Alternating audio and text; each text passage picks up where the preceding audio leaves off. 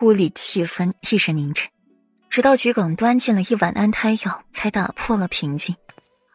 世子妃，这安胎药已经好了。桔梗站在门口，不知所措的看着里面剑拔弩张的情形。放哪里？出去吧。顾川咬了咬下唇，忍着腹部传来的丝丝疼痛，伸手去够那瓷白的碗，一碗药迅速见底，唇齿间满是药的苦涩味。难以入喉，也很快的见了药效。小腹慢慢的不觉得疼了，只是脸色还是苍白着。顾软又缓了缓，才撑着身子从软榻上起来，一步一步的朝着床边走，身形纤瘦，脚步漂浮。裴玉想要去扶住顾软，却被对方躲过，望着空空的手心，心底颇不是滋味明明之前他们很恩爱的，是很亲密无间的。现在却是变了这副模样，月色深深，裴玉今夜难得的熏得香，悠悠兰花的香味儿淡淡的弥漫于世，上神恍如春日。兰花安静凝神，不过一会儿，顾软便已沉沉睡去。裴玉坐在床下，手掌一直放在顾软的小腹上，一放便是一个深夜。裴玉眉眼微垂，屋子里散着淡淡的寒气。走进去，恍若坠入冰窖一般，唯有靠近顾软的地方，才觉得温暖如春。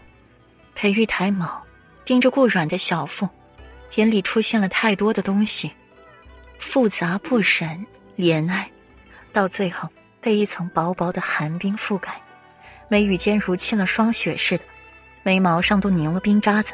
另一只手搭在顾软的手腕上面，寒眉轻拧，是华脉。脉象有一个月了，是他们的孩子。裴玉特去寻药老，让他教自己如何探出女子的华脉。他想着，他是要做那第一人知道他妻子身怀有孕的人，却不成想，自己刚学会了诊脉，最后竟然是用在了这上边，用来探他们的孩子死了没。裴玉的墨眸渐渐覆盖一层阴霾。他就不该让软软摘下那枚碧紫珠的，他们的孩子分明还活着，怎么可能有问题？可是白清华不会说谎。软软，为夫该拿你怎么办呢？裴玉想起方才顾软用着憎恨的目光瞧着他，心就痛得窒息。过了许久，裴玉才从床下站起来，险些摔倒，幸好及时扶住了东西。坐太久。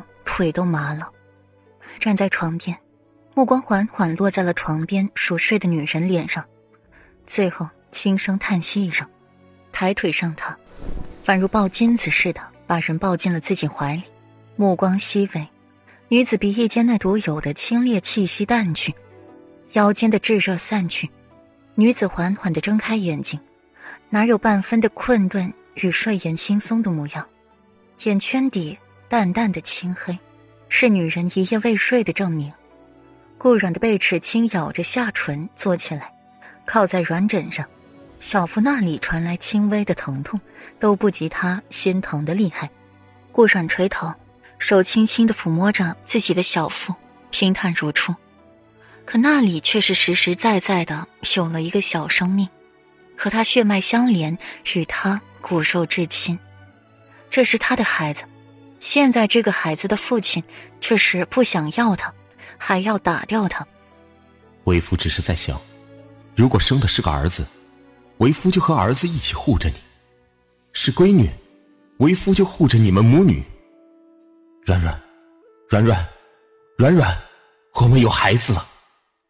为夫想要娘子爱屋及乌，才会爱婉儿。这些温柔缠卷的话飘在耳边。可结果却是裴玉不要了，他不要这个孩子了，要把他打掉。顾软闭起了眸子，身子再疼也疼不过心去。顾软觉得他的心仿佛被人用手活生生的撕裂了一样疼，左胸口那里传来的剧烈疼痛，几乎要不受控制的溢满出来。顾软用力的捂着自己的左胸口，脸上又哭又笑的，发丝乱了。T 山也乱了，美艳蝶丽的脸上全是泪痕，整个人狼狈的紧，桔梗听见动静，踌躇不安的进来。昨夜世子和世子妃不知怎么的大吵了一架，